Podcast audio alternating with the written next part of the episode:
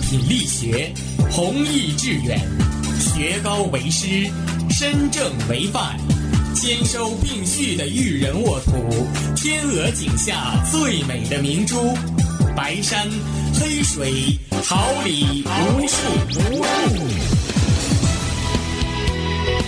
您正在收听的是哈尔滨师范大学广播电台，用声音技术生活，让声音雕刻未来。用声音技术生活，让声音雕刻未来。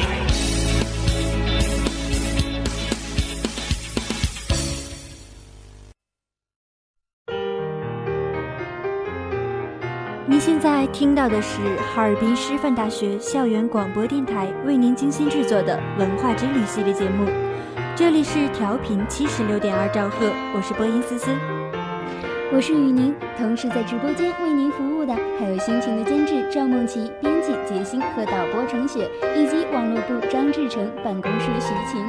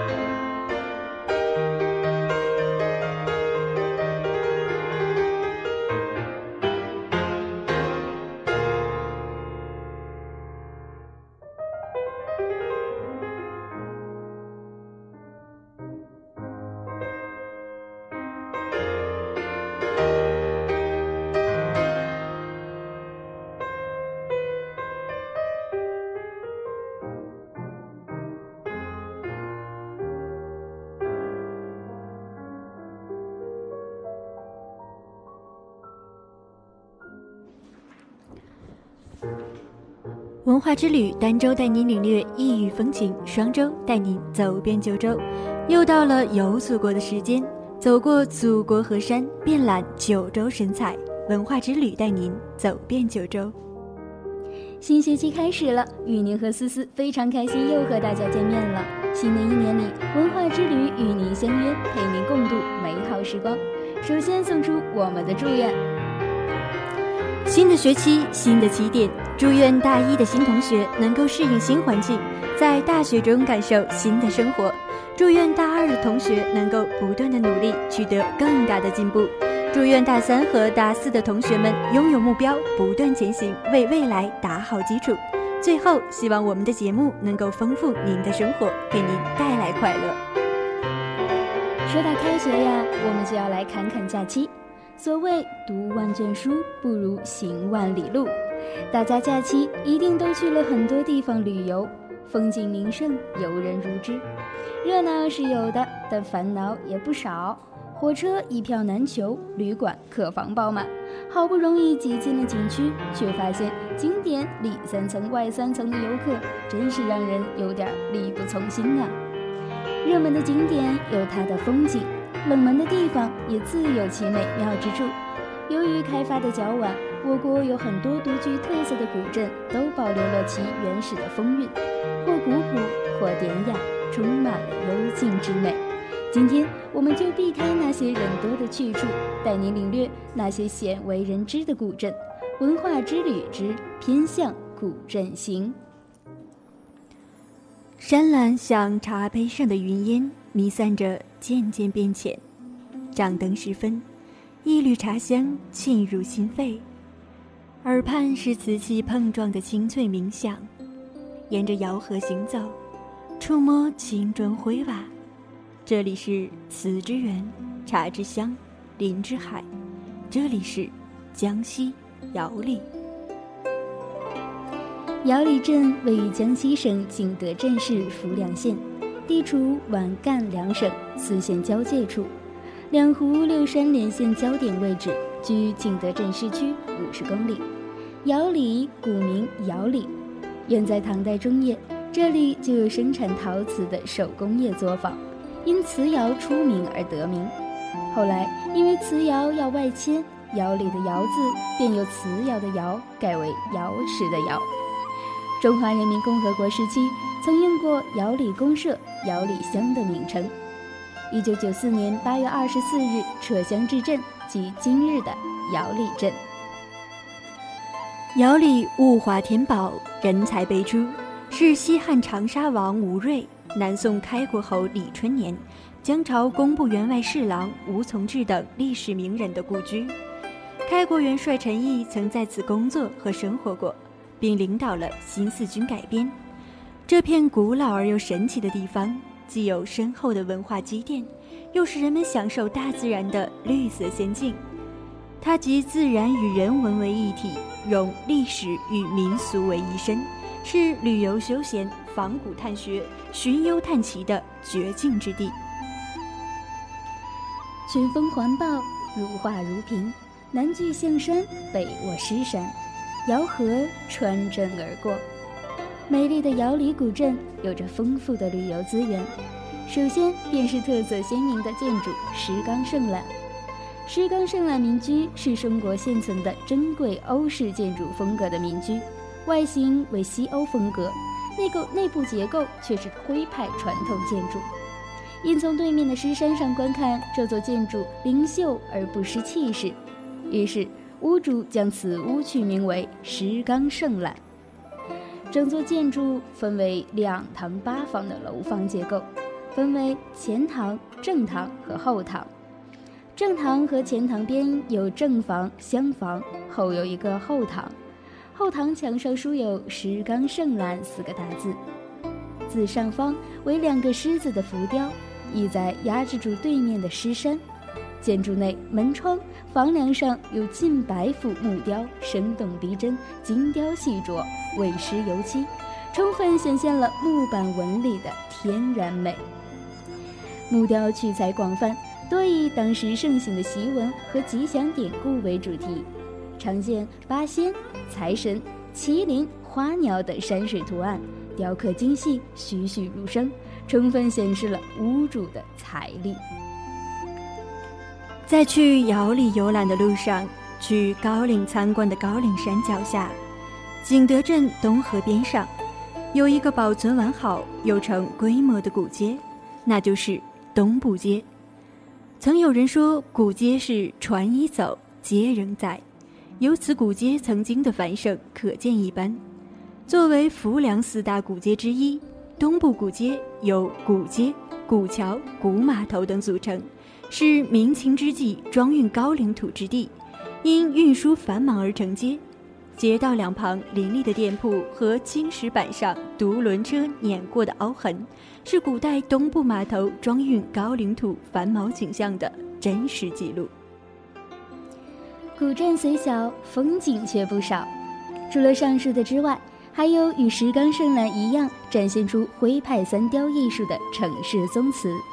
有展现封建家族礼仪思想的进士第，有再现革命斗争历史的陈毅旧居、抗日动员大会会场、红军游击队住址，有印证往日繁华景象的明清商业街、徽州古道，有反映窑里风土人情的灯彩、地戏等等，而窑里的自然风光更是不可小觑。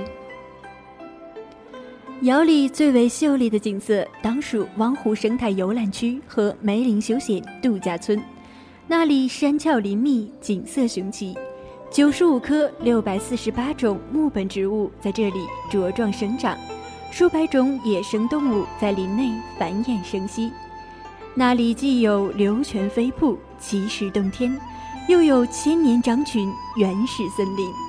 位于望湖生态游览区的南山瀑布群，由南山瀑、石花瀑、飞龙瀑、飘景瀑等四段瀑布组成。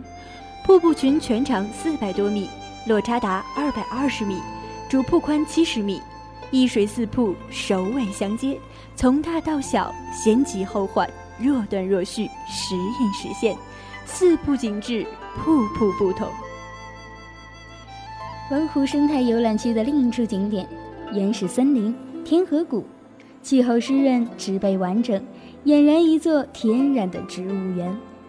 瑶里风景名胜区集山岳、林海、瀑布、峡谷等自然风光和古镇、古窑址等人文景观为一体，山水人文俱美，原始古朴清静。一年四季气候适宜，是享受大自然洗礼的绿色家园，是仿古探幽、感悟天人合一的佳境。瑶里人在饮食上非常讲究，食材多取自天然，形成当地独有的食文化特色，花样多，门类齐全，仅早点就有三十六种之多，如珍珠米果、油糍、咸水粑等。特色菜肴有清炖石鸡、神龟头菇、腊牛、泥鳅等七十四种，其中野菜有鸭脚板、古猪豆腐、马齿苋等。二十八种。尤其在茶余饭后，姚里人还有必不可少的点心，如南瓜豆、红薯枣、豆茶饼、豆萁果、茄子干、葛根等。走在姚里街市上，各种土特产琳琅满目。如野生香菇、木耳、茶油、火笋、笋衣、甘蕨、古煮豆腐、香酒、板栗、锥栗等等，令人目不暇接。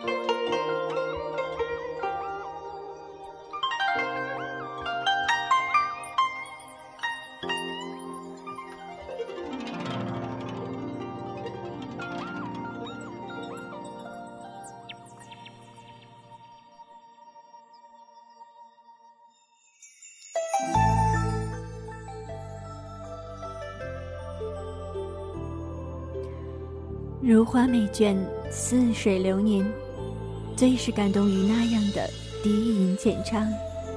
水袖轻甩，碎步徐踏，转身，回眸，一个兰花指，心神俱碎。良辰美景奈何天，赏心乐事谁家院？此刻，我是多丽娘，她是柳梦梅。不错，这里就是百戏之祖昆曲的发源地，江苏省昆山市千灯古镇。让我们一起来一次游园惊梦式的奇妙旅程。千灯位于长江三角洲，隶属江苏省昆山市，面积八十四平方公里，人口十二万，其中本地人口五万，外来人口七万。它位于昆山市南十五公里，东接上海青浦区，距上海虹桥机场三十公里，西临苏州，离苏州市中心三十五公里。千灯旧称千墩，据《清陈元模著松南志》载，昆山县东南三十六里，川乡有水曰千墩浦，盖松江自吴门东下之次，江之南北凡有墩即千。故名千墩，经宣统二年亦名嵌墩，其来历传说有二：一位文人雅阁，一位因墩上长满茜草之故。一九六六年四月，经江苏省人民委员会批准，改名千灯迄今。作为长江三角一颗璀璨的明珠，昆山市三大重镇之一。千灯镇自古以来便钟灵毓秀，人才辈出。千灯镇源远流长，名流众间，是底蕴深厚的文化名镇。两千五百年的悠久历史，孕育了众多闪闪发光的历史名人，也造就了独具魅力的千灯文化。陶渊明第九代一孙陶宪是江南丝竹的首创者。古间于六百多年开创的昆曲，被联合国教科文组织命名为人类口述和非物质文化遗产，成为全人类的文化瑰宝。明末清初的杰出思想家、爱国者顾炎武备受世人推崇，其“天下兴亡，匹夫有责”的警句声震寰宇。此三人代表的先行文化是千灯的文化根脉，数千年薪火相传；以昆曲为代表的戏曲文化则熏染迷醉了无数国人。昆曲自元代形成的昆山腔，发展到明代嘉隆时期，经魏良辅十年改革而成新腔，及至梁辰与新兵《浣纱记》，因曲调优雅婉转，唱词典雅华丽。称水墨浆，好像古代水磨漆器、水磨糯米粉一样细腻软糯，风靡全国六百个春秋，被誉为百戏之祖。自清代后期，政府腐败，列强侵华，中国戏曲每况愈下。日本侵略时期，昆剧到了败落失传的地步。一九五六年，浙江国风剧团改编了《十五贯》。从浙到苏，继北上首都公演。经周总理推荐，毛主席首次观看《十五贯》，此剧即传遍大江南北。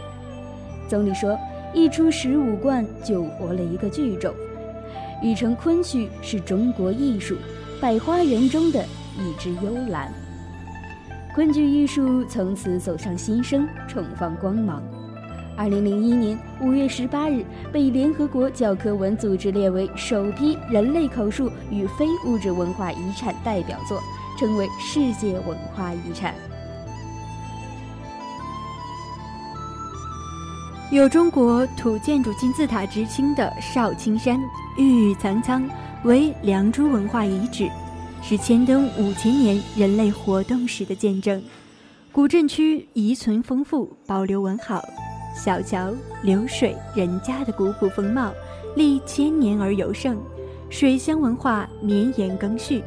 此外，还有以千年泰峰塔、严福寺、古银杏、世界第一大玉卧佛为代表的宗教文化，以中国规模最大、保存最完整的典当行之一——玉氏典当行为代表的典当文化。三桥邀月，三桥是千灯水乡桥文化的精华和缩影。跨过三桥，就跨进了具有两千多年悠久历史的千灯古镇。三桥联袂而筑。分别呈现宋、明、清三代的不同特色。东边的小桥叫方巾帮桥，因河名方巾帮而得名，为明代的特色。中间横跨尚书浦上的三孔石拱桥为横生桥，横生取步步升高之意，为清代特色。西岸一座小巧玲珑的木桥是圆镀金桥，为宋代特色。三桥有一美丽的名字，称为三桥邀月。秦风塔，梁天监二年，延福寺僧侣从义，在千灯府西延福禅寺南千灯镇的中心，木建七旗秦风柱，现名秦风塔，明洪武年间重修。该塔系砖木结构，高十一丈六尺一寸，横断平面为正方形。每边长一丈四尺六寸四分，顶煞系铁柱，高二丈一尺，铁葫芦做顶，下焊八角环，每角立一紫铜小鸟，在下嵌四片白铜大耳形片，大耳片边有铁连接顶层四只翘角，每角檐下系铜铃，阵风吹过，铜铃叮当，煞是令人心旷神怡。塔内各层用扶梯连接。每层都有楠木作为底板，可直上顶层。旧时顶层设有茶室，各层外围装有木栏杆，可远眺四方景色。清代方豪死有诗云：“千墩墩上塔层层，高入云霄爱也应。我欲登上观四海，秋风并古未堪胜。”释迦牟尼涅盘像。名贵的缅甸白玉精雕细琢而成，白玉毛料，一九九九年在缅甸发现，历经三年艰苦开采，实现于世。玉料为一块完整一体的纯天然玉料，据玉材的天然造型，经过精心设计，由德纯艺高的工匠历两年时间精工雕成。玉佛精美华贵，庄严殊胜，玉清底白。玉佛全身镶嵌有一千五百多粒红、蓝、紫金宝石和翡翠，衣纹和莲花台由二十四 K 黄金鎏金而成，彩绘部分采用天然石色彩画而成，如白色、红色、蓝色，分别由白海螺、红珊瑚、绿松石研磨制成。玉佛两千零四年十月被纳入上海大世界吉尼斯之最。是世界第一大玉佛造像，弥足珍贵。雅文阁是一个不足二十平米的雕刻作坊展示室，店内有一师傅叫雅风，是一个正直的江湖艺人。店中有着再现名奇人王叔远的河舟记，一木长不过四点五厘米，宽只有二厘米，高二点一厘米，这样的小小河舟分上下两层。共有八扇窗，每扇窗都能打开。船上是共有二十九个人，一个人只有一粒黄豆大小，但每个人的五官清晰可见。船上还雕刻有牡丹等事物，真是精妙绝伦，令人赞叹不已。石板街与尚书浦平行，南北贯通，并连接支路呈白角状，全长三华里。其主干道长八百米，有两千七十二块条形花岗石板铺成。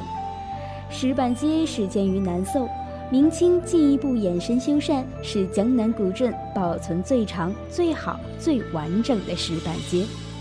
石板街面是人行道，石板下是下水道，沿街临河，其与每家每户的下水道及河滩相沟通，从河滩泊岸边泄水入河。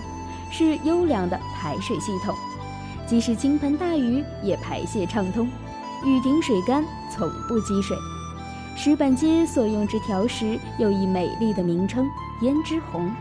现已无法考证胭脂红石产自何地，但条石的美丽永远地呈现在我们面前。古街狭窄，屋檐相对，成一线天；两侧小楼相依，隔街携手受碗，成为古镇特有的风貌。千灯镇的美食啊，也很有特色。水团烤骨。取三四斤面粉放在面盆里，加水揉搓成面团，再用面杖把面团压成薄皮子，把皮子切成手掌大小的方块，中间切两刀，把它放在滚烫的油锅里炖五到六分钟。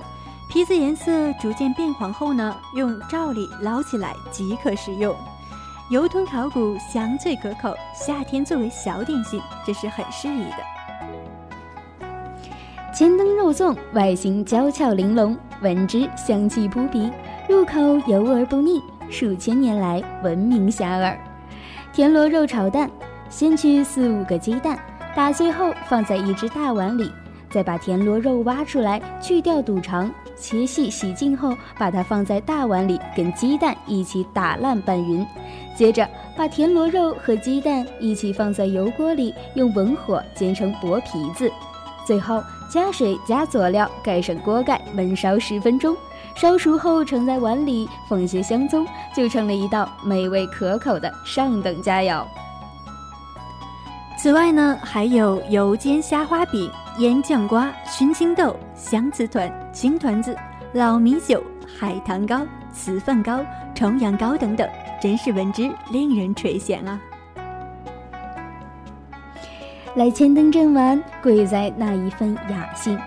几栋民居，一条古街，几曲山水，一座寺庙，还有名人故居，似乎很多地方都有，但独有的是那一份蕴含千年的文化底蕴。用寻访中法文化视角审视千灯古镇，你会感受到文化的熏陶，不虚此行啊！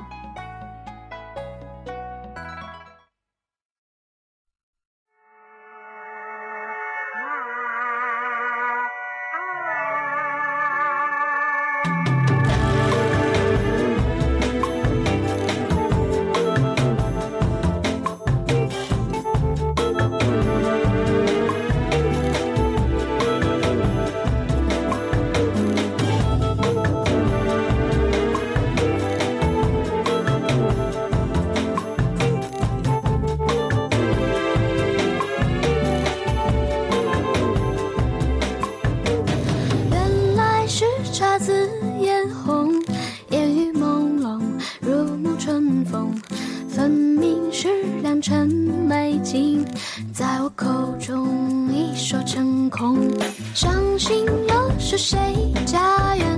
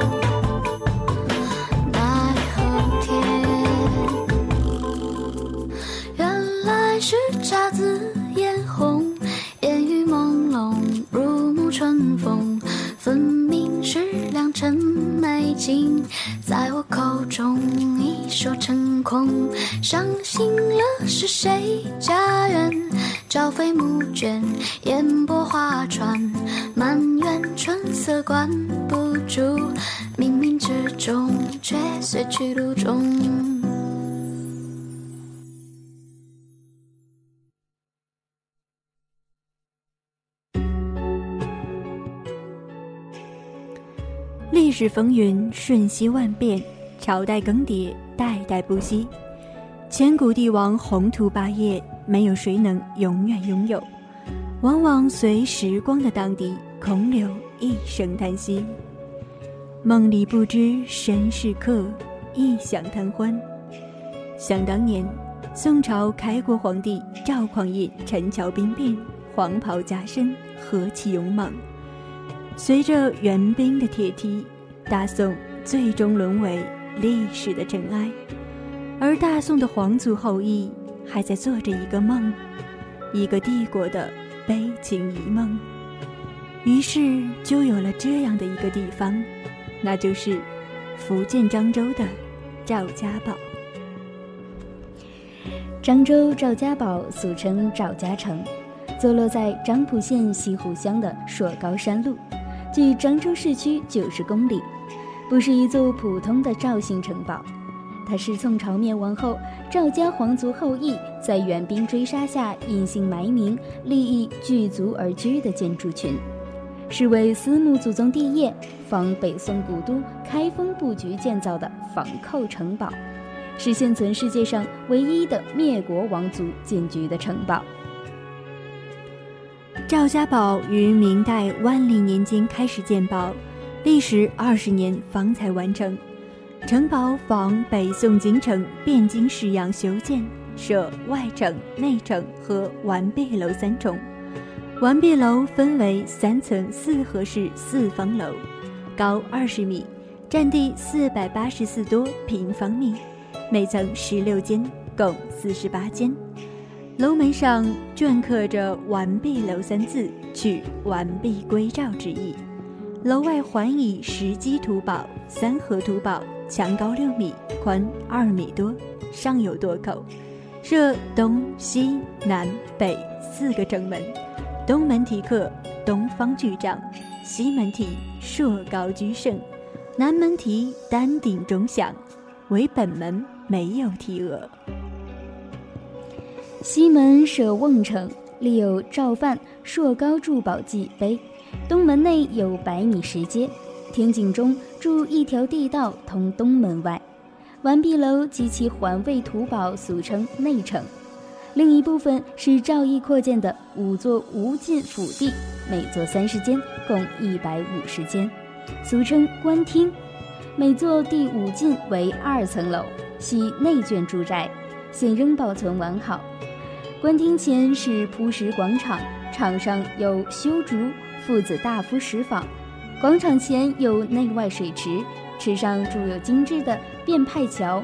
此外，还有修竹花园、吉清小院、巨佛宝塔、古井、武庙等建筑，有务实读书处、云朝、咫尺玄门及摹自宋代书法家米芾手记的墨池。木字雨碑的佝偻碑等石刻。赵家城周围长约一公里半，面积约半平方里。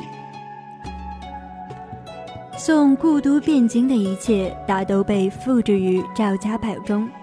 汴京城里一条著名的铁塔，赵家堡里也建造了一座石塔，叫巨佛宝塔，只不过高度只是铁塔的十分之一。完璧楼门朝西，石构双层，内层券顶，外层平顶，厚一点二米，披大榕树整块为门板，厚零点一二米。门额是一块青石匾，阴刻行书“完璧楼”三个大字，“璧”字写得很别致，上边的“辟”字写得特别大，下边的“玉”写成“王”，躲在心的下面。楼字则把右上部分米字草书写成宋字，又与女字连成一个安字，表示宋义子孙能够在此安居乐业，发扬光大。变派桥，开封自龙亭公园的五朝门以北，有一条南北大道，将两个大湖隔开。路东的湖叫潘家湖，路西的湖叫杨家湖。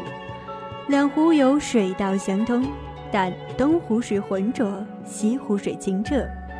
据传说，这是因为东湖原是北宋太师潘美人的住宅，而潘仁美是宋朝的王印。谗言误国，故而潘湖水浊；西湖原是宋朝名将杨业住宅，而杨家满门忠良，赤胆保国，故而杨湖水清。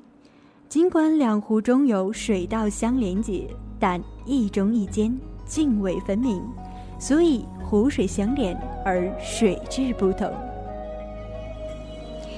在赵家堡里，莲花二池代替了潘杨二湖。在莲花池中建有类似杨潘二湖中间的石桥，建造者唯恐世人不理解其苦心，还在石桥上刻有“变派桥”三个大字。变派桥是按《清明上河图》仿制的，桥以平板桥和拱桥组成，建有六角凉亭，形式独特，别具一格。桥名寓意变派流芳，表明其家族派出于赵宋。其为帝王正传，不与朱赵混也。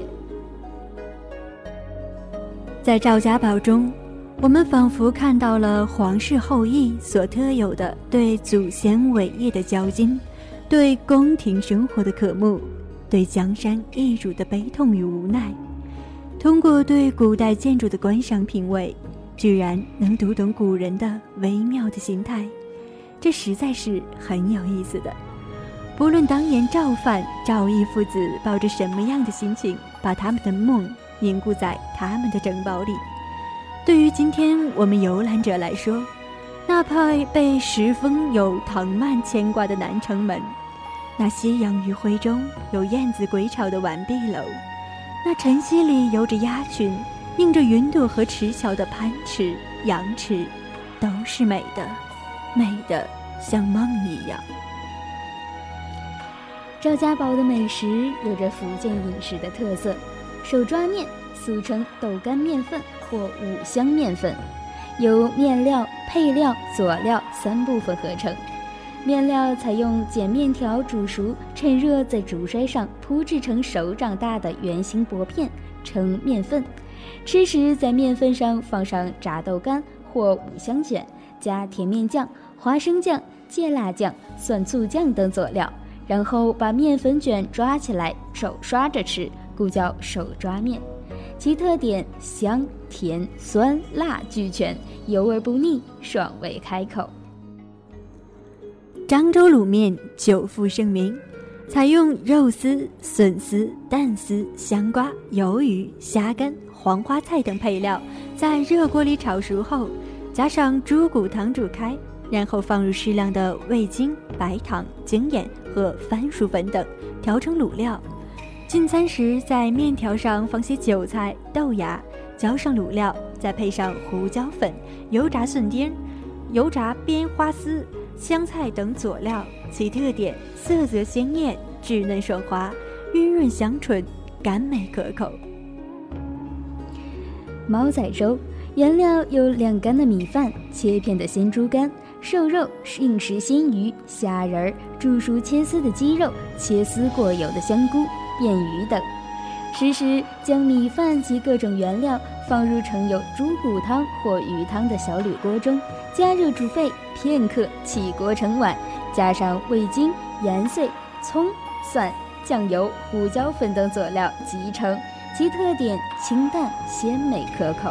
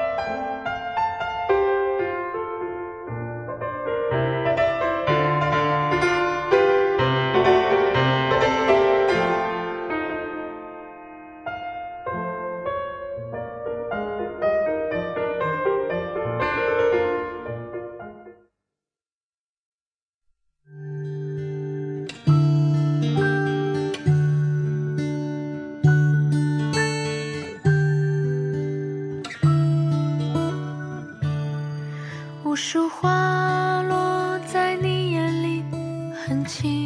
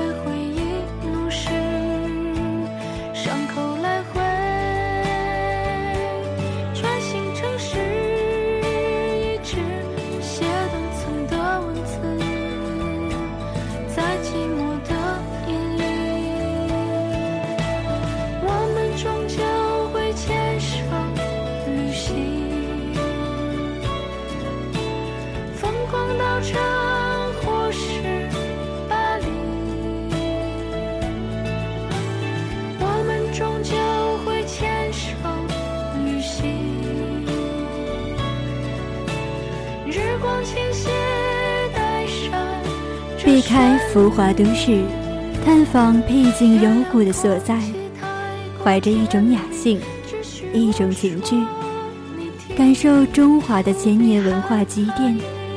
明清风韵的江西窑里，百戏之祖昆曲的发源地千灯镇，赵宋后裔的皇族悲情梦漳州赵家堡，都给了我们不同的感受。让我们记得那一份历史的感动，记得那一份昆曲的梦幻，记得那一抹苍凉的感慨。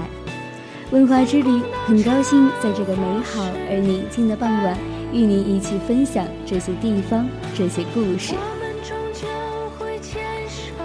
好了，今天的节目就到这里了。让我们永怀一颗发现美、感受诗意的心，在文化中旅行。下期节目与您思思，与您不见不散。